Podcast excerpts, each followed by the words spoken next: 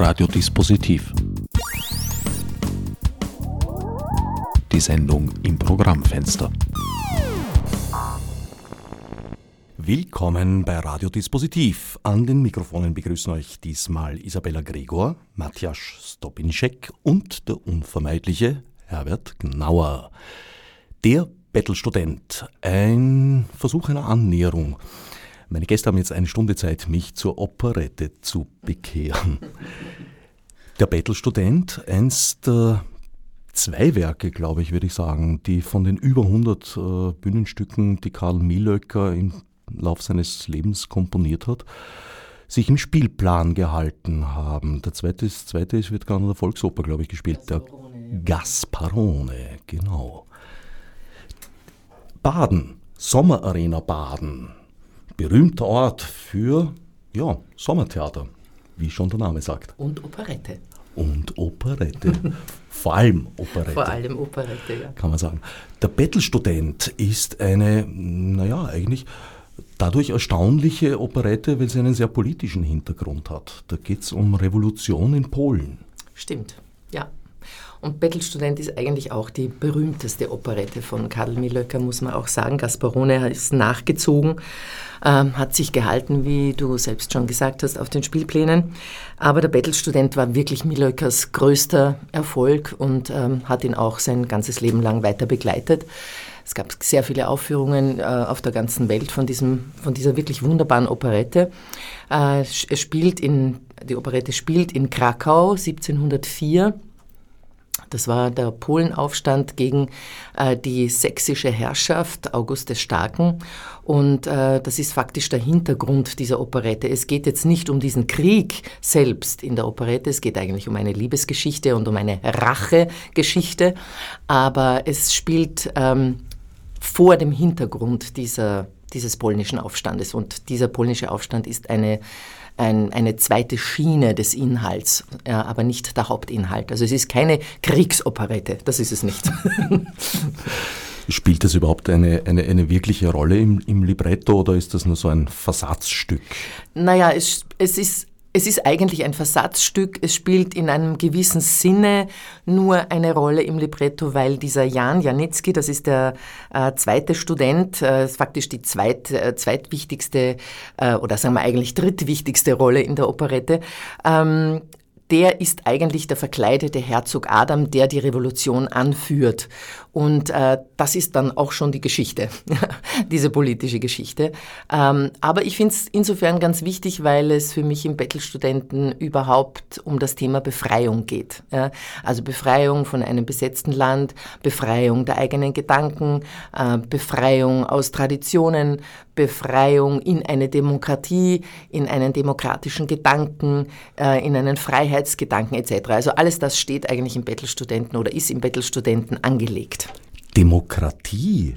Ja, also man muss das aus der Zeit heraus auch sehen. Ja, 1842 ist Millöcker geboren, 1848 war die große Revolution, also ausgehend von Frankreich und das hat sich ja dann ähm, auch auf die, Deutsch, äh, auf die deutschen Staaten ausgeweitet und da war natürlich liberale, liberal, Liberalität und Demokratie war sozusagen das Thema, warum man diese Revolution ja auch gemacht hat, um sich zu befreien aus bestimmten ähm, äh, aus aus einer, aus einer Knechtschaft auch in einer gewissen Weise. Ja? Also äh, man wollte als Volk auch ein bisschen mehr Bestimmung haben. Als Volk, weil eigentlich der, der Revolutionär auf der Bühne ist ja ebenfalls ein Adeliger. Naja, das ist nicht der, ja, der, der Jan, also dieser Student, der eigentlich der Herzog Adam ist, ist dann in diesem Fall der Revolutionsanführer. Ja, das stimmt. Und Tatsache war ja auch, dass damals in Polen, aber das ist ja 1704 und es ist nicht 1848, also das darf man einfach nicht vermischen. Ja? Mhm. Also 1848 ist die reale, die reale Zeit, aber es spielt ja 1704 und da ist der Herzog ein, ein, äh, ein Revolutionär und ein Aufständischer, aber nicht 1848. 1940. Dazu kommt natürlich die Zeit der Entstehung des Werkes und der Uraufführung 1882, ja. Theater an der Wien, also ja. zuständig war die Zensur von Franz Peppi. Ja, so ist es, ja, genau. Aber ich glaube, dass da die Zensur nicht groß eingegriffen hat. Also das war, äh, Zell und Genet haben da, also das sind die beiden Librettisten äh, gewesen, die haben dieses ähm, Libretto ja vorgefertigt, dem Millöcker präsentiert. Äh, da gibt es ja auch noch eine ganz nette Geschichte. Äh, die beiden Herren hatten gleichzeitig dies, das Libretto von Eine Nacht in Venedig und das Libretto vom Bettelstudenten. Und nachdem äh, Johann Strauss Sohn ja schon sehr berühmt war aufgrund des Erfolges seiner Fledermaus, haben die beiden Herren überlegt, wie sie denn das schwächere Libretto äh, dem Herrn Strauss unterjubeln könnten und haben das in, diesem, in dieser Weise getan, indem sie zum Johann Strauss gegangen sind und gesagt haben, also der Millöcker würde sehr gerne das Libretto von Eine Nacht in Venedig haben. Worauf dann der Strauss gesagt hat, nein, nein, nein, nein, nein, das nehme ich. Und somit hat dann der Strauss das Libretto von Eine Nacht in Venedig bekommen und der Millöcker hat den Bettelstudent bekommen und hat damit einen wunderbaren Erfolg eingeheimst, während Eine Nacht in Venedig nicht so erfolgreich war. Ursprünglich. Ja, wird aber heute auch noch gespielt. Wird heute gespielt, hatte später dann, war spät, also die Zeit war dann erst später reif dafür, aber die Uraufführung hatte keinen so großen Erfolg von Eine Nacht in Venedig. Das war sie eine lustige Geschichte. Gefällt mir sehr gut. Interessant auch, das wird ja landläufig so als die goldene Ära der Operette ja. bezeichnet. Ja. Und die beiden F F. Zell, der in Wahrheit Camillo Walzel hieß, Richtig, ja. und Richard Genet mhm. waren doch zwei der wichtigen Librettisten. Absolut. Beides Deutsche. ja, macht ja nichts. Ja, Soll sein. Sie sind doch immer alle so stolz auf die Wiener Goldene Operette. Also da eine, ja, da geht es ja um die Musik. Zell ist ja in, in Magdeburg geboren und Genet in Danzig. Gut, bei Zell kann man ins Treffen führen, er hat sich eingeösterreichert. Er ja. war nämlich vor seiner Karriere, habe ich ergoogelt oder erduck-duck-goat, Donaudampfschifffahrtsgesellschaftskapitän. Wirklich? Ah, das ja. wusste ich auch nicht, ja. Sehr schön.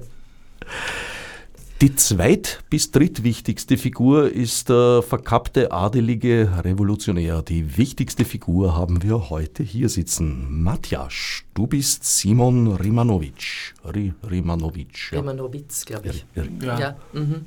Sagt man. Sagt man Rimanowitz. So, ja. Ja. Ein Tenor. Ein Tenor, stimmt. Ein Tenor unter mehreren in, in, in der Operette, weil dein Partner, der Jan, Jan ist Janitzki ist auch ein Tenor, ja. Wir machen, also wir beide sind Couples, befreundet im Gefängnis. Ähm, ja, gute Freunde, denke ich, obwohl das ist äh, ich erst später ähm, erfahren darf oder ähm, sozusagen Adam sagt mir, was er ist. Ich wusste überhaupt nicht und ich muss äh, für seine Zwecke alles machen, was er will.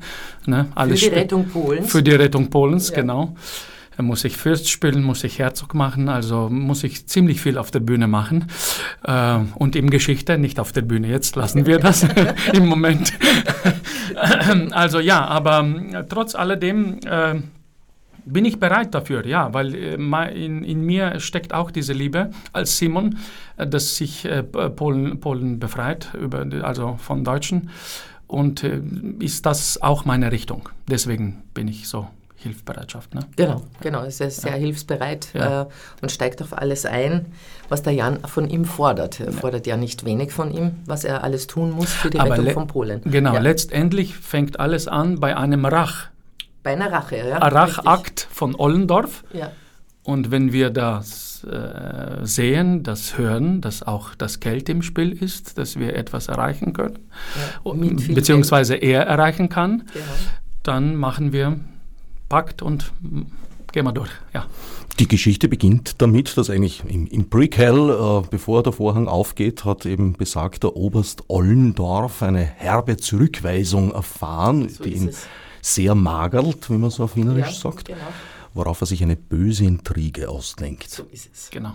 Die natürlich schief geht. So viel darf man verraten, ist sogar am Website des Theaters geht es so weit, dass das Happy End angekündigt wird. Aber gut, das ist bei der Operette auch nicht ganz anders ja, zu erwarten. Ist, ja, so ist es ja. Ich kenne zumindest keine, die tragisch endet, wo einer verhungert am Schluss oder erschossen wird oder von der Engelsburg Das nicht, das ist nicht Operette. Aber Lechar zum Beispiel, Zarewitsch, ja. die beiden kommen nicht kommen zusammen. Nicht zusammen Landeslächelns, Lisa und Suhonk kommen auch nicht zusammen. Gut, Aber niemand stirbt in Operette, das ja, ist ja, ja, gut. Das ist ja eine Unterhaltungsmusik. Ne? So ist es. Ja. ja. Und Paare, die nicht zusammenkommen, ist lassen sich Schicksal, schon ja. auch als Happy End interpretieren ja. unter Umständen. Ja, man sagt immer, wenn beim Zarewitsch am Ende nicht das Publikum weint, dann ist kein Erfolg. Ne? Ja. So, so muss sein irgendwie. Es geht um Emotionen in der Operette. Man kann lachen, man kann weinen. Ja. Ähm, man kann sich mitfreuen, man kann hämisch sein, man kann diebisch, diebische Schadenfreude empfinden. Also das ist ja alles in der Operette drinnen und wie im täglichen Leben, würde ich doch mal ja, sagen. Eine ganze Palette. Ja. Wikipedia hat mir verraten, dass auch der Ollendorf eigentlich ursprünglich für einen Tenor komponiert war. Ist mir nicht bekannt, weiß ich nicht. Weiß kann man ich, kann genau. ich, nein, kann ich so nicht sagen. Nicht, dass ich, nicht, dass ich wüsste. Ich auch nicht. Ja, nein. weiß ich nicht. Ja. Also findet man zum Beispiel in, also wenn man ein Buch über Millöcker liest oder so weiter, ist das eigentlich nie Thema. Na, Wüsste ich jetzt nicht. Ja. Hat sich vielleicht nur Wikipedia ja, so keine Ahnung. gedacht. Ja, wüsste ich nicht Könnte woher. Sein. Nein, Ollendorf ist eine, eine Bassbaritonpartie, ganz klar. Und ähm, äh, ist eine sehr schillernde Figur. Also das ist eine wirklich unglaublich wichtige und, und schillernde Hauptfigur. Ähm, eben auch, weil er ein Bürgerlicher ist eigentlich und eben zum Hochadel gehören möchte und deshalb sich auch an diese Laura, die Tochter dieser verarmten gräfischen, gräflichen Familie, herangemacht hat, die ihm dann eben mit einem Fächerschlag ins Gesicht geantwortet hat, nachdem er sie auf die Schulter geküsst hat. Und das ist ja eines der berühmtesten Lieder aus den Bettelstudenten überhaupt. Ach, ich habe sie ja nur auf die Schulter geküsst. Ja. Und ähm, im Grunde genommen sind wir da schon bei einem schönen Thema, nämlich bei der MeToo-Debatte ja gelandet. das äh, kommt auch drin vor. Ja. Kommt drin vor. Ihr habt Aktualisierungen vorgenommen. Ja, ich habe eine eigene Fassung geschrieben. Ähm, ich habe auch Teile von den musikalischen Nummern ein bisschen umgetextet. Ich habe eine ganze Nummer mit hineingenommen, die eigentlich im, in der Urfassung drinnen war, aber immer herausgestrichen wird bei den Aufführungen, was ich äh, verstehe warum, aber mir hat sie gefehlt und ich habe sie jetzt hineingenommen. Das ist eine Arie von der Laura, nachdem äh, der Bettelstudent, der sich ja als Fürst verkleidet und der als Fürst um sie wirbt und ähm, sie nimmt ihn auch, damit sie ihre Familie äh, rettet, die ja kein Geld hat und der Fürst hat viel Geld und da geht es ja auch im ersten Akt wirklich nur um das Geld. Also sie heiratet ihn wegen des Geldes und im zweiten Akt, wo sich die beiden dann schon ineinander verliebt haben, kommt sie dann eben drauf, dass er den Fürsten nur gespielt hat und eigentlich ein Bettelstudent ist, also ein armer Outlaw, würde man heute sagen. Ja. Und da gibt es also einen großen Skandal in der Gesellschaft. Und sie hat dann eben diese Arie, wo sie über ihr Unglück singt und äh, eigentlich, dass sie so eine große Liebe zu ihm empfindet und dass sie eben von der Tradition gezwungen wird, äh, eben nur hochadelig zu heiraten und sich davon befreien möchte. Und diese Arie habe ich mit hineingenommen und ich glaube, dass es ein guter, eine gute Entscheidung war, weil es die die Geschichte dieser jungen Frau, Laura, äh, die am Anfang nur wegen des Geldes heiratet, sich dann verliebt und sich zum Schluss entscheidet, dass es ihr egal ist, ob jemand hochadelig ist oder bürgerlich oder was auch immer, dass sie ihn liebt und dass sie trotzdem mit ihm äh, das Leben leben möchte. Und das ist eine, eine, ein, großer, ein großer dramaturgischer Bogen für diese junge Frau. Und ich finde immer sehr schade, wenn diese Arie weg ist, weil dann die Entscheidung, warum sie sich trotzdem für ihn entscheidet, eigentlich sehr unklar bleibt. Ja. Und ähm, insofern, glaube ich, sind wir da, auf, also was die Figurenzeichnung betrifft, auf einem sehr guten Weg. Das klingt überhaupt nach einem Schlüsselmoment. Wieso ja, ist das gestrichen sonst? Weil es musikalisch sehr schwierig ist. Es, ist.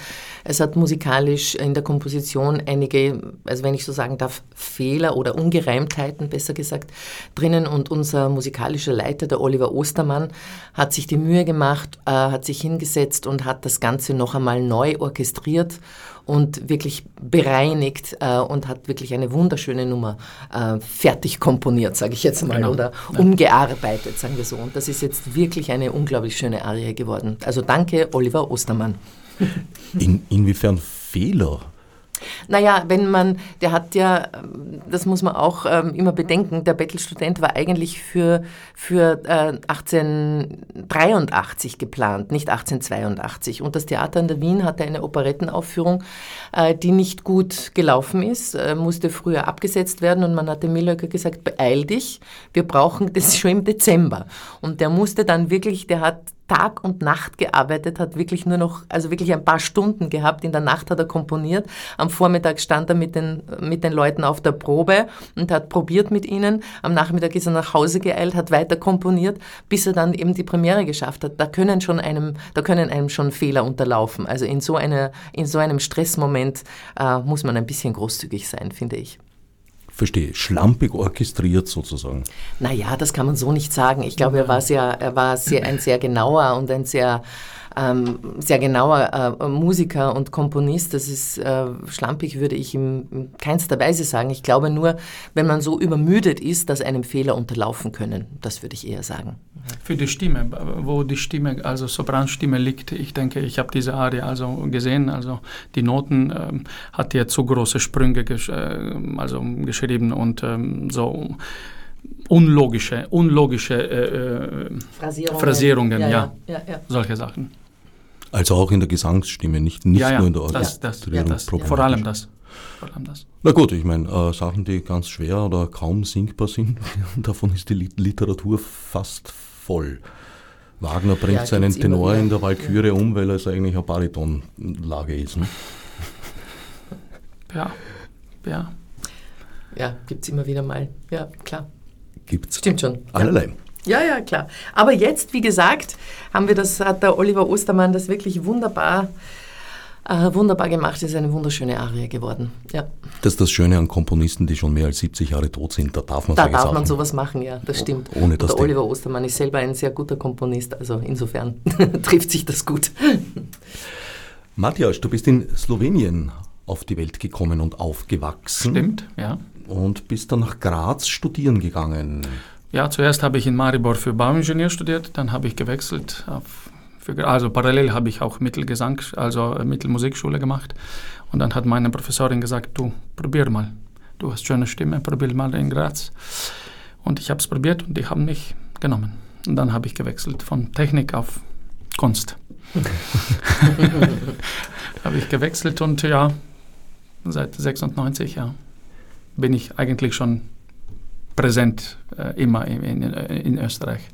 Ich halte das ja für ein, für ein ganz tiefes Vorurteil, dass technisch begabte Menschen äh, künstlerisch nicht begabt sind. Nein, nein, nein, nein. das passt Gegenteil. ja sehr, sehr gut zusammen eigentlich.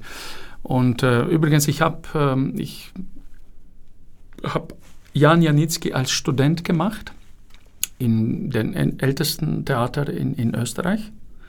In Leoben. In Leoben. Leo, Leoben. Leoben. Ja, äh, ja habe ich Jan Janitzki gehabt, damals mit Professor Horst Sander äh, auf der Uni. Und jetzt äh, habe ich diese Möglichkeit sehr gerne äh, angenommen, dass ich, dass ich Simon Rimanowitz machen darf. Was hat dieser Bettelstudent eigentlich studiert, bevor er in den Kerker geworfen wurde? Gute Frage. Ja, das ist eine gute, gute Frage. Frage weil, weil, es kommt im, im Libretto eigentlich nur vor, was der Jan Janitzki angeblich studiert hat, nämlich Medizin. Äh, Medizinstudent. Also kann man annehmen, dass sie sich dort vielleicht. Obwohl, ja. dass ich vor meinem Lied, ich ja. knüpfte manche zarte Bande, ja. sage, wir trieben viel Geografie, ja. Ethnographie, Psychologie, Ethnographie. Ethnographie. Also, ja. Ich habe schon manches gemacht. Wobei also. das natürlich auch.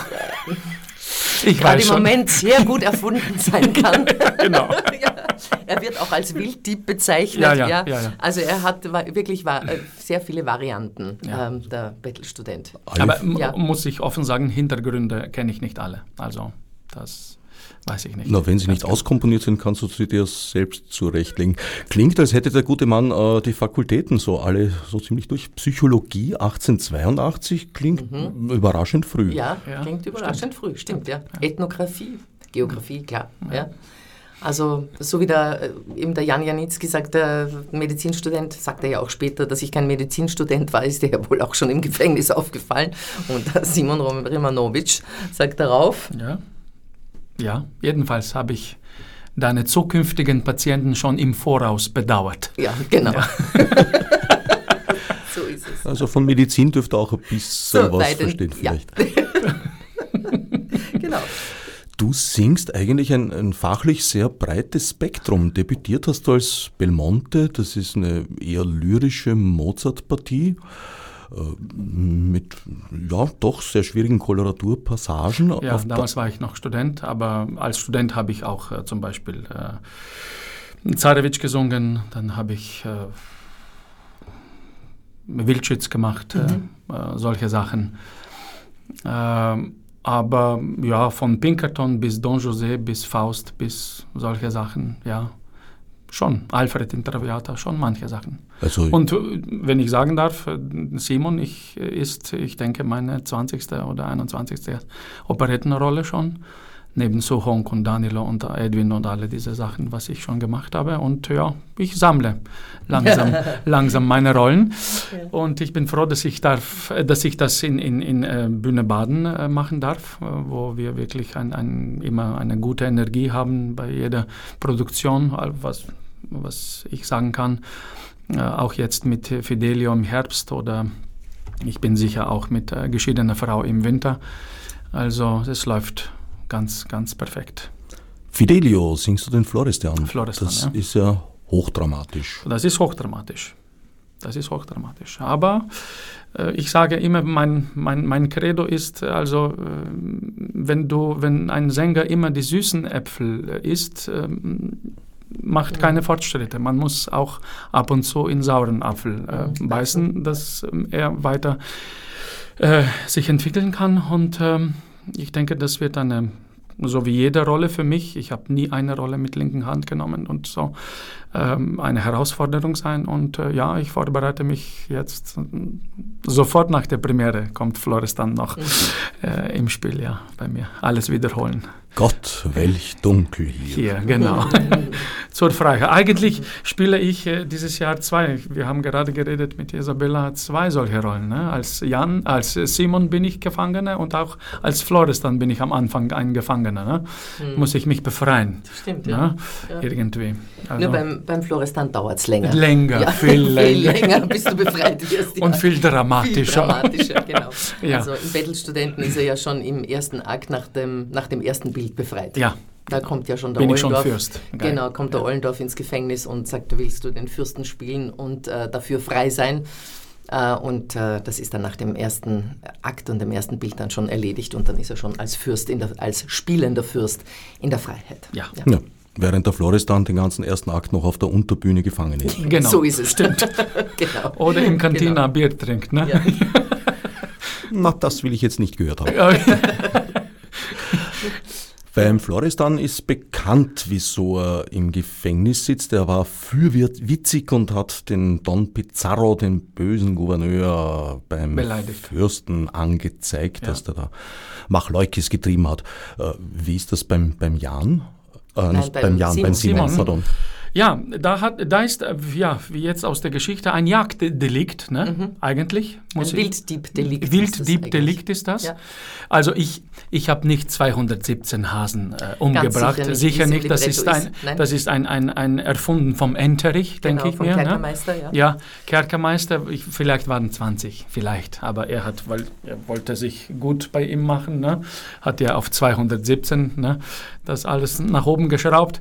Aber wie auch immer, ja, wahrscheinlich. Also Bettelstudent ist für mich auch jemand, der, äh, also bei Tieren würde man Streuner sagen, ja, aber es, es ist einer, der, der äh, durchs Leben zieht, ähm, sich's gibt, würde man auch im Österreichischen sagen, ja, und äh, so die Moral nicht so, nicht so genau nimmt, ja und äh, eben als Wildtyp sagt, okay, ich habe Hunger, ich schieße mir einen Hasen genau. und den grill ich mir und damit ist die Geschichte erledigt und weiter geht's. Äh, ich denke, also letztendlich ein, lebt er eher von heute auf morgen. Genau, er lebt Lustig. von der Hand in den Mund. Ja, genau, ja, stimmt. Ja, genau. Und er hat überhaupt kein, kein Problem damit. Genau. Äh, hat viele Frauen auch letztendlich. Ja, also er lebt das Leben. Leben ja, genau. Lustig, fröhlich und so weiter. Mit allen Facetten, was ja. das Leben äh, Bietet. anbietet. Ja, ja genau. Und das ist eben auch mein, mein Gedanke oder eben auch jetzt im Libretto für mich ein Thema gewesen. Ähm, dass er eigentlich durch die Liebe zu Laura, durch die, durch die richtig ehrlich tief empfundene wahre Liebe überhaupt erst zur Verantwortung findet. Ja, die ihn dann auch so weit treibt, dass er die Verantwortung auch für Polen übernimmt. Das würde er am Anfang nicht tun. Nicht, also so wie er am Anfang ja. einsteigt in diese Geschichte, würde er es nicht tun. So locker, leichtlebig wie er ist, ähm, entwickelt sich das erst im Laufe, des, im Laufe der Geschichte. Und er macht den Jagdschein. Und er macht den Jagdschein, genau. Ja. Aber irgendwie, äh, ich denke, er hat auch ein, ein, ein, ein ein Gedanke, sich bei Laura ein bisschen besser zu machen mit, mit ne? Er will ein, eine, etwas, etwas gut machen jetzt ja, ja, in einer ja, dieser ja. Geschichte. Er will es wirklich gut machen, machen weil ne? er sich wirklich auch verliebt hat in er verliebt Frau. hat, genau, ja, Das ist eine ganz tief empfundene Geschichte, wo man ja oft bereit ist, sich ein bisschen zu verändern oder bestimmte Dinge zu tun, die, die man bis dahin noch nicht, nicht getan hat, genau. weil sie auf einmal interessant werden mhm. oder auf einmal wirklich wichtig werden. Und äh, ja, nur so kann man sich verändern, wenn man die Dinge wirklich angeht. In welcher Weise übernimmt er Verantwortung für Polen? In, bitte. Ja, äh, letztendlich äh, verlangt äh, Adam äh, im dritten Akt von ihm. Also alias Jan, Jan, Janitzki, Jan der, Janitzki. Student, ja, der verkleidete Student. Genau. Von ihm, dass er ein bisschen Zeit braucht, weil er hat ja inzwischen vom Ollendorf 200.000 Gulden bekommen. Genau dass er ähm, die, die, die Offiziere, das ähm, die aufständischen polnischen, polnischen äh, Militär bezahlen kann und, und unterstützen kann. Und äh, inzwischen brauchte er mich, dass ich mich als Herzog vorstelle, weil Ollendorf hat überhaupt keine Ahnung, wer ja. Herzog ist. Niemand hat ihn gesehen. Äh, und ähm, ich sage ja, kein Problem, ich mache das für dich für Polen. Und letztendlich, ja, ich denke auch, dass ich alles, was ich jetzt da falsch gemacht habe in, in, in, in Beziehung mit, mit, mit Laura, in dieser Liebesgeschichte, möchte ich ein bisschen besser machen. Und da sehe ich meine Chance, das zum, obwohl das ich auch geköpft werden geköpft, kann. Ja, ja, meinen Kopf verlieren Oder hingerichtet kann. werden kann ja. oder wie auch immer. Er geht ja. wirklich jede Gefahr ein, um wirklich etwas gut zu machen. Genau, genau. Und äh, ich, ich mache das und letztendlich, ich denke, äh, ich sage einen Satz, nur die Dummen haben das Glück zu Ollendorf. Also, ich bin der Dumme, habe ich Glück am Ende. ja, es ist so. Die beiden werden ja, oder eigentlich beide Paare, werden ja schon, schon verheiratet ja. im zweiten Akt. Nein nein, nein, nein, nein, ganz zum Schluss. Mhm. Also nein, also verheiratet werden natürlich im zweiten Akt zum Schluss der Simon und die Laura, aber der fälschliche Simon. Also das ist jetzt nicht die wahre Liebesgeschichte, sondern der Simon als verkleideter reicher Fürst ja, heiratet äh, die Laura, obwohl er schon verliebt ist in sie, ein, ihr einen Brief geschrieben hat, dass er eigentlich gar nicht ein Fürst ist, sondern nur ein ganz armer Schlucker. Mhm. Und der Ollendorf vereitelt aber diese Übergabe des Briefes, weil er möchte ja seine Rache haben, dass die Laura diesen armen Menschen heiratet, im im, äh, in, in der Irr, in der Irr, im Irrglauben, dass es eben ein reicher Fürst ist. Und er muss diese Rache, die will er unbedingt durchdrücken. Er will diese Laura, die ihm mit dem Fächer ins Gesicht geschlagen hat, vor der gesamten Krakauer Gesellschaft bloßstellen. Mhm. Das ist seine große Rache und die gelingt ihm auch, indem er eben den, den Brief, den Erklärungsbrief von Simon an Laura, dass er eben gar nicht dieser Fürst ist, sondern nur dieser arme Student, also Bettelstudent, dieser arme Wilderer, ähm, indem er den Brief eben vereitelt und nicht übergibt. Und ähm, das heißt, es gibt diese Hochzeit, aber gleich nachdem die Hochzeit stattgefunden hat, wird dieser Skandal also öffentlich. Skandal, ja. ja. Und damit endet der zweite Akt mit diesem großen Skandal. Und im dritten gibt es dann die Revanche, aber die wollen wir nicht verraten. Die verraten wir nicht, nein. Damit es auch schon spannend bleibt. Kommen und anschauen. Genau. gibt es da so einen klassischen dritten Akt Komiker in dem Stück? Ähm, nein, gibt es nicht. Es gibt ein, nein, es gibt in, nein, gibt es nicht. das habe ich dreimal gesagt. Ja, du hast. Äh, wie Frosch meinst du? Nachdenken müssen. Ja. ja. nicht nur wie der Frosch. Also in der Operette kommt das ja sehr oft vor, dass im dritten Ja, das stimmt. Ein, ja. Rose Mensch von Stambul zum Beispiel. Rose von Stambul auch, ja. Da gibt es dann den Vater, der dann, den Hamburger Vater, der noch mhm. so eine dritte Akt-Komiker-Geschichte. Es gibt ein paar. Aber das ist beim Bettelstudenten nicht so. Es gibt, ich habe deshalb nachdenken müssen, weil es gibt die Rolle des Onufri. Das ist der Diener der verarmten Palmatik, also, also Gräfin Palmatika ähm, Nowalska ist die Familie der, der drei Damen, die verarmt sind und deshalb auch reich heiraten sollen. Ähm, und da gibt es einen Diener, der ja auch nichts mehr besitzt als das, was er am Leibe trägt, weil es ihm kein Geld mehr gibt. Und das ist so ein bisschen eine Figur, die sich ein bisschen so als, als kleine Komikerfigur durchzieht, eigentlich durch die ganze Geschichte. Aber jetzt keine musikalische, typisch komponierte Komikerrolle gibt es nicht. Nein, kein Buffo, so in ja, diesem ja, Sinne. In Buffo. diesem Sinne nicht. Ja, nein. Auch, auch das, diese Dramaturgie da findet da nicht statt, also diese klassische Trennung in das Heldenpaar und das Buffo-Paar.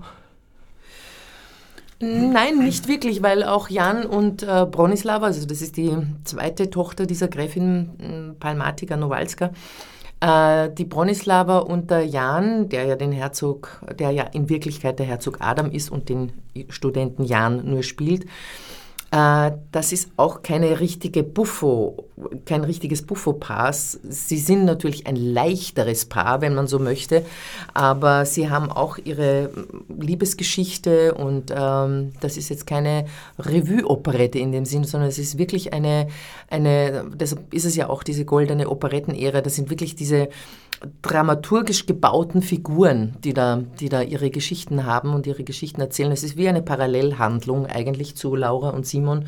Ist die Bronislava und der Jan sind Parallelhandlungen. Ja, also das ist keine Buffo-Geschichte. Letztendlich singen die auch ein viel berühmtester Duett als wir beide. Ja, ne? ja, das Liebesduett von den ja. beiden, von Jan und Bronislava, ist ein ganz, ganz berühmtes äh, ja. Duett geworden, das bei der Uraufführung auch, ich glaube, dreimal wiederholt wurde. Ja, stimmt. Ja, mhm. also das ist, das ist, war eine ganz andere Zeit. Das fand ich, finde ich immer sehr spannend, äh, wenn man darüber liest, wenn eine Uraufführung einer Operette in der damaligen Zeit stattgefunden hat, dass es sehr oft der Fall war, dass Lieder, die dem oder Duette oder Arien, die dem Publikum besonders gut gefallen haben, wiederholt wurden an diesem Abend. Mhm. Das war der Polenreiz bleibt unerreicht. Das singt, das singt der Simon Rimanowitz. Das ist ein sehr berühmtes, sehr berühmtes Lied. Das kennt wirklich fast jeder. jeder. Der Polenreiz bleibt unerreicht. Es ist das Liebesduett von Jan und Bronislava und es ist dieses typische, also ganz, ganz berühmte Lied vom Ollendorf, Ach, ich hab sie ja nur auf die Schulter geküsst. Und das war bei der Uraufführung, wurden diese drei, äh, also dieses Duett ähm, und diese, diese zwei anderen ähm, Arien, wurden wiederholt. Das fand ich sehr, finde ich immer sehr spannend. Heute würde man das eigentlich nicht mehr ist man das nicht mehr gewöhnt. Das Da Capo ist. Das Da Capo, ja. auch, auch das Ausspannen der Pferde nach der Vorstellung. Ja, ja hat aufgehört. Ja. ja. Leider. Ich, ja fand das ja sehr nett, diese. Ja, ich möchte jetzt nicht auf irgendeinen bestimmten Minister in Wien, der wieder gerne Pferde hätte, möchten wir darüber jetzt nicht reden, nicht? Der hat wieder das Problem, er das findet ja keine zum, zum Einspannen. Zum Einspannen also. gibt es nichts, ja. Allerdings, äh, naja, den, naja, wollen wir darüber, ja. Den kennt man auch auf den Schultern handtragen. Ja. Sag mal so, wie wir sagen, Schwamm drüber. Schwamm drüber, genau. Das ist auch ein wunderbares Couplet. Schwamm drüber, genau. Schwamm drüber, nicht leicht zu singen. Viele Konsonanten, wenige Vokale. Ja, aber Herr Jochen Schmeckenbecher macht es unvergleichlich. das ist ja auch so eine, eine, eine, Operette, wo es eben nicht nur die große Arie gibt und, und, und die Duette und, und Terzette und so weiter, sondern auch Couplets. Ja. Eigentlich so im, im, im Nesträuschen Stil ja. ein wenig. Ja, richtig, ja. Es gibt einen, der Simon hat ein Couplet, wird auch als ein Couplet äh, bezeichnet. Und der, ähm, der Gouverneur Oberst Ollendorf hat auch ein Couplet. Und das ist das Couplet, also das Ollendorf äh, singt, das ist das Couplet, das normalerweise mit aktuellen Strophen auch versehen wird. Das ist bei uns auch der Fall. Normalerweise. Ja, genau. Mir hätte sich ja angeboten, aus dem Wilddieb, äh, so unserer Zeit angemessen, eher den Tierschützer zu machen, den Jagdstörer. Wäre sich aber wahrscheinlich mit dem Text schwer ausgegangen. Es ist ja auch nur eine Hintergrundinformation. Es, kommt ja, es gibt ja kein einziges Lied und keinen richtigen Text darüber. Genau, also insofern genau. kann man es auch nicht thematisieren, weil es eigentlich nur eine Hintergrundinformation ist und in keinem, wie gesagt, in keinem Duett, in keinem Lied, in keiner Szene wirklich vorkommt. Stimmt. Durch die Wälder, durch die Auen ist aus einer anderen Operette. Ja, das ist richtig. Was hat dich, Isabella, eigentlich zum Musiktheater gebracht? Ich kenne dich ja wieder von einer anderen politischen Operette, die Heilige Johanna der Schlachthöfe.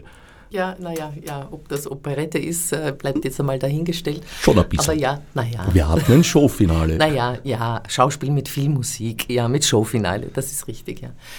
Ja, ähm, Ich bin mit Musik aufgewachsen. Ich ähm, komme aus einem musikalischen Stall, wie man so schön sagt. Und ähm, äh, ich habe selber Klavier gespielt, ich habe äh, Gesang gelernt, ähm, ich habe äh, viel mit, also ich bin als Kind schon immer im Musikverein gewesen, ich war in der Oper, ich, mit, ich bin mit Musik aufgewachsen. Und ähm, dann hieß es, naja, Isabella, natürlich äh, machst du Musik äh, und äh, ich habe mich auch da sehr bemüht, das zu machen und ich wollte mich dann aber befreien aus meiner aus meiner, wie soll ich sagen, ich wollte ich wollte einfach was anderes machen und habe dann die Schauspielausbildung gemacht und bin dann ins, ähm, ins Sprechtheater und habe mich dort auch sehr wohl gefühlt.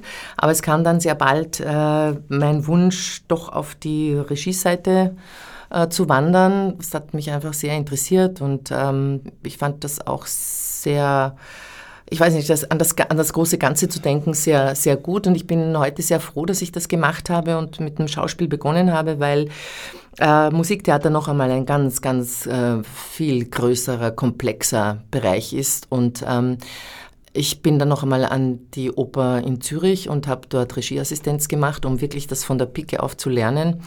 Und ähm, bin dann über die Oper Zürich eben dann ins Musiktheater gegangen. Mir hat die Musik gefehlt, muss ich sagen. Also es war sehr schön mit Sprache und ähm, mit ähm, also Emotion und äh, mit Mut und, und Power da in diese ganzen Sachen hineinzugehen.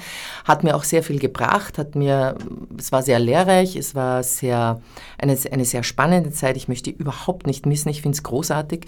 Ich werde wahrscheinlich jetzt auch im nächsten Jahr wieder mal spielen, worauf ich mich sehr freue. Ich kann es leider noch nicht sagen, aber es wird stattfinden und ich freue mich auch sehr darauf, weil ich ja sehr gerne spiele. Aber ich, mir hat die Musik gefehlt und ähm, dann von der, faktisch vom Schauspiel in die Schauspielregie und dann in die Musiktheaterregie zu gehen, ist für mich jetzt im Nachhinein gesehen ein ganz logischer Weg gewesen. Und jetzt bin ich faktisch wieder bei der Musik gelandet, womit ich begonnen habe in meinem Leben und äh, fühle mich sehr zu Hause und äh, fühle mich noch mehr zu Hause als jetzt in der Sprechtheaterregie, muss ich ehrlich sagen. Ich mag es sehr gerne, ich, ich werde es auch wieder tun, ja, Sprechtheaterregie machen, weil es äh, ganz andere Herausforderungen birgt. Aber die Musik die Musik ist für mich ein ganz wesentlicher Bestandteil in meinem Leben. Und deshalb bin ich in dem Musiktheater sehr gut aufgehoben. Und ich glaube, es, es, hilft mir auch jetzt in der, in der Regie fürs Musiktheater, dass ich mich mit Musik auskenne, dass ich mich mit Sprache auskenne. Also gerade, gerade in der Operette ist diese Verbindung von, dies, von all diesen Bereichen, ähm, kann ich nur sagen, mm, sehr viel wert und hilft mir sehr. Und, viel, und ich hoffe auch, denjenigen, mit denen ich arbeite. Das kann uns vielleicht der Matthias erklären. Ach, das ist ein Thema. Na, ich muss Isabella schon loben. Also wir alle, das ist Energie pur von ihrer Seite. Äh, Arbeitsprozess ist ein bisschen durcheinander gekommen, weil manche Kollegen nicht äh, die ganze Zeit bei den Proben waren. Und, aber das ist ein anderes Thema. Äh, wir haben sequenzweise äh, geprobt, nicht von Anfang bis, bis Ende. Ne? Haben wir ein bisschen hin und her gehupft. Geschoben, ja. ja. Mhm. Ähm, aber ähm, ich muss nur das sagen, dass äh, die Vorstellung ist sehr powerful. Man hat, also das Publikum hat etwas für, für Ohr, also Musik ist wunderschön und für Auge auch. Es, es ist viel los, äh, es ist sinnvoll, äh, was ist sehr wichtig bei, bei, bei dieser Sache. Und ähm, eine Chemie, Arbeitschemie war immer dabei. Ja, Wir immer. waren immer locker, ja, also ja. es ist nie ähm, irgendwie nie ein Stress geworden. Also Stress schon, äh, wie, wie werden wir das machen? Also, aber irgendwie alles locker gegangen. Und das ist, das ist für mich als Künstler, dass ich mich wohl auf der Bühne fühle, sehr wichtig, auch äh, mit Kollegen zusammen. Und äh, das, ich, jetzt, ich darf jetzt das nicht äh, erzählen, weil, weil sonst errate ich, äh, verrate ich, manche, äh, ich verrate manche Sachen. Meine Kollegen sind manche Sachen gemacht, dass, dass, dass ich besser spielen kann, zum Beispiel ne, bei mhm. diesem Lied, mhm. äh, die Polin, ne, mhm. äh, was mich bewundert hat. Dass die, dass die Kollegen das gemacht haben, weil das ist nicht natürlich für einen äh, Sänger, der das mhm. macht, aber das Publikum wird das sehen. Naja, wie auch immer. Es war schön. Es war anstrengend, aber schön. Und es ist, es ist und bleibt noch ein paar. Ja, ja, zwei Tage bleibt es noch anstrengend, aber schön. Ja, genau. Wir haben noch Proben. Zwei Tage haben wir ja. noch Proben. Drei. Ja. Zwei, also eigentlich nach meiner Rechnung. Äh, wir sitzen hier jetzt am Montag, den 9. Ja, Juli. Als Dienstag, Mittwoch und Donnerstag ist schon öffentliche Generalprobe. Ah, verstehe. Ja, ist zwar auch immer noch eine Probe, also wenn irgendetwas passiert, kann ich immer noch abbrechen. Die Leute wissen, dass es eine Probe ist, Normalerweise sollte es eigentlich durchlaufen können. Äh, ich gehe auch stark davon aus, dass uns das äh, gelingen wird. Genau. In den Bundesländern unserer Hörer und Hörerinnen sind uns in der Zeit bereits voraus. Die sind schon näher an der Premiere. Die Sendung wandert ja mit der Sonne Ach gen so, Westen. Ja, ja. Und ja. Premiere ist am 14. Ja, Samstag, den 14. Juli um 19.30 Uhr in der Arena der Bühne Baden.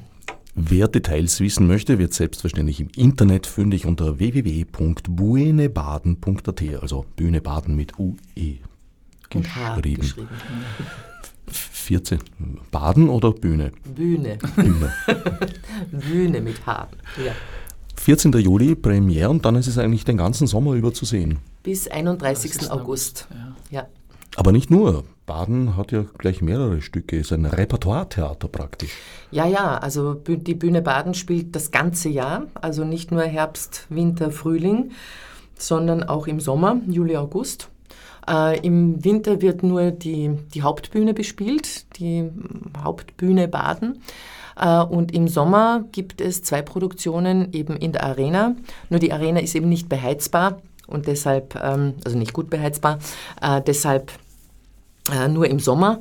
Äh, Juli, August, das sind zwei Operettenproduktionen und die Musicalproduktion, die im Sommer ähm, stattfindet, findet in der Bühne Baden, also im Haupthaus statt. Ähm, man muss sich auch keine Sorgen machen, dass es, wenn es regnet, dass man nicht kommen kann. Es gibt ein Dach, das geöffnet werden kann in der Arena, wenn schönes Wetter ist. Und wenn es kalt ist oder regnet, dann wird das Dach zugefahren. Das geht sehr rasch und sehr, sehr schnell und ist wirklich ein schöner, so ein, ein halb Sommertheaterort und Bühnenort. Das ist, man beginnt faktisch bei, äh, bei Tageslicht. Ja? Das ist also wie in, einem, wie in einer Freiluftbühne. Äh, man kann aber, wie gesagt, das Dach schließen, nur ist es ein Glasdach. Das heißt, das Licht kommt auch durch das Glasdach durch. Und äh, unser künstliches Licht oder das Licht, wie man es am Theater gewohnt ist, greift eigentlich erst wirklich so ab 20 Uhr, 20.30 Uhr davor ist es Tageslicht. Aber es ist ein sehr reizvoller Raum und sehr schöner Raum und ähm, die Bühne ist relativ klein, hat sehr wenig technische Mittel. Also da muss man schon bühnenbildmäßig auch sich sehr viel einfallen lassen, was man da tun kann. Gerade wenn man bei Helligkeit beginnt und ein Gefängnis darstellen soll, ist das natürlich nicht ganz einfach. Aber ich glaube, wir haben eine sehr, sehr schöne Lösung gefunden. Herrliche Lösung. Es Herrlich. ist wirklich ein wunderschönes Bühnenbild ja. geworden und da äh, kann man sich schon freuen drauf, ja. Ja, Gefängnisse müssen ja nicht immer dunkel sein. Genau. Ein Vorurteil. Man kann auch im Licht ganz schön gefangen werden. wie, wie ist das eigentlich? Also äh, geschlossenes Dach, offenes Dach, das klingt so, als würde sich die Akustik sehr stark ändern dadurch. Ist das ein Unterschied für dich als Sänger? Eigentlich nein. Eigentlich nicht, weil, weil äh, also damit habe ich wirklich kein Problem. Äh, es ist ja aus Stein und Holz alles dort. Zuschauerraum, ne? mhm. ne? Also akustische Sachen, kein, kein Stoff, äh, nicht, nicht, nicht äh, andere Sachen. Und ich denke, na, äh, ich habe nur, wenn ich, wenn ich mich gut erinnere, 2009, als ich als Barinkai äh, zum ersten Mal in Baden war, Problem sind die Wespen. Ich habe ich hab fast eine Wespe in meinen Mund bekommen, als ich, als ich meine, meine Arie gesungen habe. Und äh, das hat mir noch immer da geblieben. Ist im ja, geblieben, ja. äh, sonst, äh, ja, die Schwalben haben wir auch gehabt bei Schwalben, der Probe. Ja, ja. ja, Es kommen die Tiere rein, zuhören und dann gehen wieder weg. Ja, Schmetterlinge, Schmetterlinge wir haben wir. Ja, ja. Das ist ganz normal für unseren Arbeitsprozess. wie bei Orpheus praktisch. Ja. Steine zum Weinen zu bringen und, und die Tiere lauschen ihm auch noch. Ja. Nein, nein, ist angenehm. Ist ein bisschen kleiner, wie Isabella gesagt hat, aber wirklich, ähm, ja. wir haben so ein, ein Bühnenbild äh, bekommen jetzt, dass wir nur froh sein können. Ja, ja. Wirklich. Das, ja, finde ich auch sehr Es geht alles per, per, Luftdruck, das ist alles automatisch, äh, fast automatisch und ist wirklich toll. Ja, wir brauchen schon Bühnenarbeiter, die das Ganze dann schon, schon, schon, ja, ja. verändern. Die Nein, machen das auch Frage. wirklich großartig, muss ich ja, wirklich sagen, ganz, ganz toll. Die sind so wirklich unglaublich, ähm, auch bei der Sache und bei uns, das ist ganz, ganz toll. Und äh, ja, Also es gibt aber keine Seitenbühne, keine Hinterbühne, man muss, sich wirklich also da durchlavieren durch alles, was auf der Seite steht und äh, wartet auf Auftritt. Also es ist manchmal ein bisschen schwierig, weil wenn es keine Seitenbühnen gibt, diejenigen, die jetzt zum Beispiel für die nächste Szene eingerufen werden, damit sie eben auf die Bühne kommen. Man muss total leise sein, man muss wirklich mitdenken, was, was passiert auf der Bühne. Äh, man muss die Leute, die auf der Bühne sind, unterstützen, eben mit Stille, mit Ruhe, mehr oder weniger alles nur mit Fingerzeig organisieren, weil man nicht sprechen kann ja, oder darf, weil sonst die Leute auf der Bühne gestört sind, besonders in Szenen natürlich, weil das leiser ist, als wenn man Musik hört, klarerweise. Also Spieltextszenen. Spieltextszenen, genau, ja. Also gerade wenn zwei Leute auf der Bühne stehen und da eine Text, äh, einen, einen Text äh, sprechen, beziehungsweise eine Geschichte erzählen, eine Szene erzählen, äh, dann müssen diejenigen, die auf der Seite sind, wirklich still sein und ruhig sein, damit man sich so... Also es ist wirklich eine gemeinsame Arbeit. Es, äh, man muss wirklich immer an die anderen denken ähm, nicht wie in einem anderen Theater, wo man halt wirklich in letzter Sekunde eingerufen werden kann, auf den weit entfernten Seitenbühnen steht ja. und dann auftritt. Das ist da ganz anders. Es ist, ähm, ja, wie gesagt, es ist zwischen, eine Mischung aus Sommertheater und ähm, richtigem Theaterraum. Ich habe von Sängern und Sängerinnen schon gehört, dass das Sprechen von Text sie mehr anstrengen würde als das Singen. Wie geht's dir da? Das stimmt, ja, das stimmt, weil, weil wenn wir sprechen, äh, verwenden wir auch mehrere, also mehr Muskel im Mund, als wenn wir singen. Das ist ja, das äh, stimmt. Und, ähm, Singen ist eine mundfaule Tätigkeit. es ist, äh, ähm, es ist äh, eine Gabe, aber mit dem Training, mit äh, ja, Ausbildung, mit Stütze äh, bekommt man auch das im Griff. Äh, manche Kolleginnen, äh, ich habe gerade früher mit ähm, Isabella gesprochen, habe ich erzählt, äh, mit, wegen einer Sopranistin, die Adele zum ersten Mal zum Beispiel in Ljubljana äh, gemacht hat, hat nach einer Woche keine Stimme mehr gehabt, weil sie, sie, sie hat das nicht gelernt, wie man auf der Bühne äh, spricht, spricht ja. so dass das Publikum alles versteht. Na, und das ist, ich denke, auch ähm, eine Sache, die äh, für mich persönlich sehr wichtig ist, weil, weil wenn ein, ein, ein Künstler auf der Bühne nicht äh, gut verständlich ist, ist für mich uninteressant. Einfach so. Es ist, hat sich auch sehr verändert, muss man dazu sagen. Ja, früher war es ja oft so in den Operetten, das ist man auch ein bisschen gewöhnt gewesen in früheren Zeiten, dass die, dass die Sänger eigentlich auf ihre Gesangsstimme gesprochen haben. Ja? Also faktisch einen Ton, einen Ton produziert haben und auf dem faktisch den Text äh, geliefert haben. das der, ist ein Hilfsmittel. Das ist ein Hilfsmittel, ja. ja. Und wir versuchen natürlich jetzt auch in der heutigen Zeit, äh, meiner Meinung nach funktioniert das nicht mehr, wenn man jetzt wirklich die Operette als Musiktheater bezeichnen möchte und wirklich auch die Leute, auch neue Leute ansprechen möchte, muss man mit einer normalen Stimme sprechen. Man muss Szenen wirklich spielen auch emotional spielen, sodass ich die Szenen genauso glauben kann wie die musikalischen äh, Nummern, Arien, äh, großen Ensembles etc.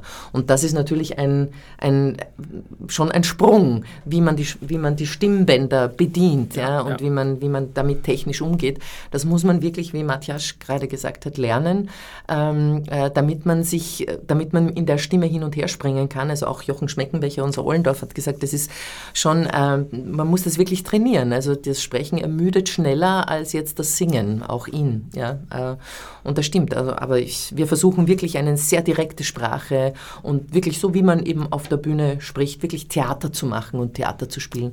Und das, äh, da sind wir auf einem sehr guten Weg, würde ich doch mal sagen. Genau. Das hat sich auch im Sprechtheater entwickelt, weil früher ist er auch so wohlgestützt gesungen ja, ja. worden mit Sein oder nicht sein. Genau. Ja, ja, ja, ja, genau so. Ja, Du hast es ja schon in der, in der Ausbildung gelernt, das Sprechen, hast du mir vorher ja, verraten. aber wie, aber wie? Ja, äh, ich habe einen tollen Professor gehabt in, äh, auf der Kunstuni Graz und äh, er hat auch irgendwie ein, ein, Potenzial in mich gesehen.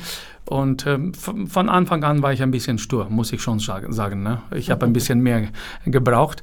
Aber jetzt, äh, heutzutage bin ich ihm äh, wirklich äh, sehr dankbar, dass er so, so geduldig mit mir war und mhm. mich weiter gepusht hat, dass ich dass ich heute, ähm, ich habe auch, ich denke, in eine, eine Kritik äh, sogar hier in Baden erlebt, dass jemand äh, geschrieben, ein Kritiker geschrieben hat, dass äh, schön ist, wenn ein, wenn ein Deutscher einen Fremden äh, äh versteht, alles, mhm. was er sagt. Mhm. Das, mhm. das finde ich ein großes Lo also Kompliment, Kompliment ja. für mich. Ja, ja. Und äh, ich denke, ich bin am richtigen Weg.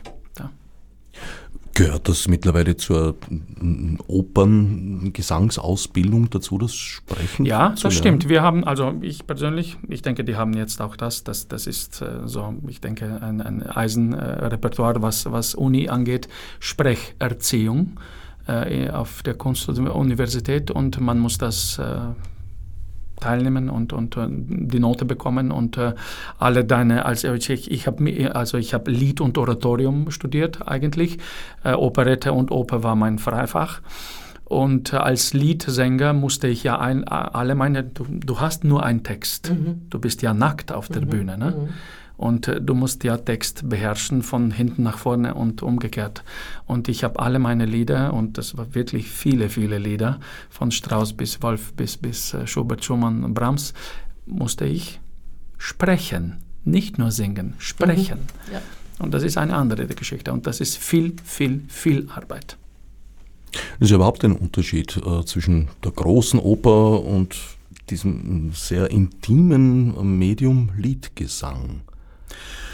Ja, ich habe am Anfang, muss ich schon offen sagen, in Ljubljana, als ich angefangen habe, äh, habe ich, okay, ich habe mit Eisenstein angefangen. Das stimmt. Aber schon mein zweites Projekt in Ljubljana, im Nationalopernhaus Ljubljana, war Pinkerton. Und das ist ja Puccini. Mhm. Butterfly. Butterfly, Madama Butterfly. Und, Italienische Oper, obwohl es so englisch klingt und ja, äh, japanisch aussieht. Ich bin ja ein Amerikaner auf der Bühne. ja, ne? Ich eben. bin ja ein Amerikaner ja, genau. auf der Bühne. Muss ich schon sagen, damals hat mir ein, ein Kollege, äh, Vitomir Marov, der ein sehr guter italienischer äh, Bariton äh, ist, aus, aus Zagreb, aus Kroatien geholfen, äh, dass ich auf diese Schiene, italienische Schiene gekommen bin. Äh, das war eine andere Welt, muss ich schon sagen. Aber ich habe da wirklich Unterstützung gehabt äh, und habe ich ziemlich schnell gewechselt, auch auf, auf diese Schiene. Aber es ist eine total andere Welt, mhm. das stimmt. Das stimmt. Ganz Aber sicher, ich, ich bereue nicht, dass ich äh, Lied gemacht habe. Deswegen bin ich, äh, also ist meine Stimme heute noch immer sehr gesund, ja, äh, frisch. Und ja. das ist eine, ja, eine, eine Hygiene für die Stimme, ist mhm. Lied. Ja. Ne? So sehe ich das. Christa Ludwig hat mir mal in einem Interview gesagt, dass es ein sehr großer Unterschied sei und dass sie äh, also Liederabende in ihrer Jugend haben mal versucht hat zu geben, gleich im Anschluss an eine große dramatische Partie und dass das überhaupt nicht funktioniert hätte. Nein, das ist ein, ja, für mich nicht. Für mich nicht. Ich habe so ein Problem einmal gehabt. Ich habe einen Liederabend äh, in Ljubljana gehabt, äh, in, in äh, Philharmonie das ist schon eine Weile her, nach äh, zum Beispiel nach ähm, Carmen-Produktion in, in Maribor. Und das war schon eine Herausforderung. Meine Stimme war so, so groß, ne? Und ich musste alles. Du musstest schlank werden. Schla schlank werden. Und das Schlanke war wirklich Stimme, ja. so sehr anstrengend. Sehr, ich mhm. habe so viel, ich habe so geschwitzt, äh, weil äh, das ist nicht gut, einfach nicht gut. Für die Nerven, für, für die Stimme ja, ja. und äh, für niemanden. Auch muss, fürs Publikum nicht. Wie du vorhin gerade auch gesagt hast, man muss sich, äh, man braucht eine Zeit, um sich umzusingen. Umzusingen, ne? genau. Mario del Monaco hat das gesagt, ne? Zum Beispiel vor Jahren. Äh, er, er konnte Ottavio singen, äh, äh, zum Beispiel am Anfang des Monats und am Ende des Monats auch äh, Othello. Aber er, er, hat gesagt, ich muss mich umsingen. Naja. Also braucht Zeit dazwischen. Also Zeit dazwischen. Monaco ist mir eigentlich nur als Fortesänger bekannt. Hab noch nie ein Piano von ihm gehört. das allerdings sehr überzeugend. Ja. Ist es nicht auch so, dass man sich in der Oper einfach hinter einer, wie soll ich sagen, einer Virtuosität, vielleicht sogar Artistik mehr verstecken kann als im Lied? Dass es viel, ja, sicher, viel mehr minimaler ist. Ja, sicher. Also beim Puccini sowieso. Das, das, zum Beispiel da beim Mülleker äh, hatte Oliver selber gesagt, ja. das ist Musik so geschrieben, da ist Musik so eigentlich pedant, weil es, es geht wie beim Mozart, zack, zack, zack, also Tempo, Rhythmus. Es gibt weniger Rubati, außer beim, beim Duett zum Beispiel, beim Schlussszenen, äh, also beim Finale. Das ist so ein, ein, ein, ein, ein, ein, ein, ein Raum voll Musik. Und wenn du da, oder vielleicht äh, noch bessere Beispiel, Nummer 18, ne? So, Schwindler, ja, ja. Heuchler, ja, Alle, alle bellen auf mich. ne? Und wenn du da aussteigst, bist du verloren. Ja, komplett verloren. Du, komplett verloren. du musst, äh, so, so filigran ist diese Musik geschrieben mit ja. dem Text zusammen, dass man wirklich, wenn du, du äh, hochkonzentriert bist, dass du deine Schiene hast und sich von deinen Kollegen nicht irritieren lässt. Und das finde ich auch, ja, wir haben Sehr virtuos, ja. Ja. ja. So, wir sind in den letzten zweieinhalb Minuten angelangt. Schnell vergangen. Zeit für den Ausblick. Was habt ihr denn so als nächstes vor? Ja, kannst du beginnen? Ja, wie schon gesagt, äh, im Herbst kommt bei mir Floristan auf Schiene. Noch vor, noch davor noch eine op slowenische Operette in, in, in Celje, also in der Nähe, wo ich wohne und zwar eine Hopfenprinzessin, weil wir Slowenien haben auch slowenische Operetten, das wissen die Menschen nicht, auch in Slowenien nicht. Und äh, äh, die feiern über 80 Jahre, die haben ein Fest und äh, wir machen das äh, ähm, und ich darf mitwirken. Und im Winter kommt in Baden schon Geschiedene Frau von Leo Fall. Und inzwischen mache ich Neujahrskonzerte in, in, in Florida, in Amerika und nächstes Jahr Vogelhändler auch in Baden. Jetzt bin ich ein bisschen mehr auf Baden konzentriert. Bist aber ein freier Tenor. Ja, genau, freischaffend. Nicht in, im Engagement. Nein. Aber Orchester und so weiter ist dort schon fix? Ja, ja, das Orchester ist fix, Chor ist fix. Ja, und sonst äh, Solisten werden äh, also spezifisch für die einzelnen Produktionen eingekauft. Ja. Genau. Und wie sieht es bei dir aus? Ja, also wie sieht es bei mir aus? Meine nächste Produktion ist die Rose von Stambul in, bei den Herbsttagen Blindenmarkt im ähm, 5. Oktober Premiere. Da sind wir gerade in der Vorbereitung. Also wenn jetzt unsere Premiere vorbei ist, kommt das als nächstes dann. Wie ich schon erwähnt habe, werde ich in diesem Jahr wieder einmal spielen. Eine musikalische Geschichte, auf die ich mich sehr freue. Und ich habe ein Projekt ähm, gerade, das gerade am Entstehen ist mit dem Serapions Ensemble Odeon Theater Wien. Und da sind wir auch gerade am, am Entstehungsprozess und haben einiges so vor uns. Also es sind sehr, sehr spannende Geschichten, die ich jetzt in diesem Jahr habe und ich werde auch zum ersten Mal ein bisschen unterrichten, worauf ich mich auch freue. Aber vorerst der Bettelstudent in Baden bei Wien. Näheres im Internet unter www.buenebaden.at. Ich danke Isabella Gregor und Matthias Stopinschek für den Besuch im Ebenfalls. Vielen Dank. Studio. Vielen Dank, Dankeschön. Margot Mitmunesi. Fichtes Obsidruitar.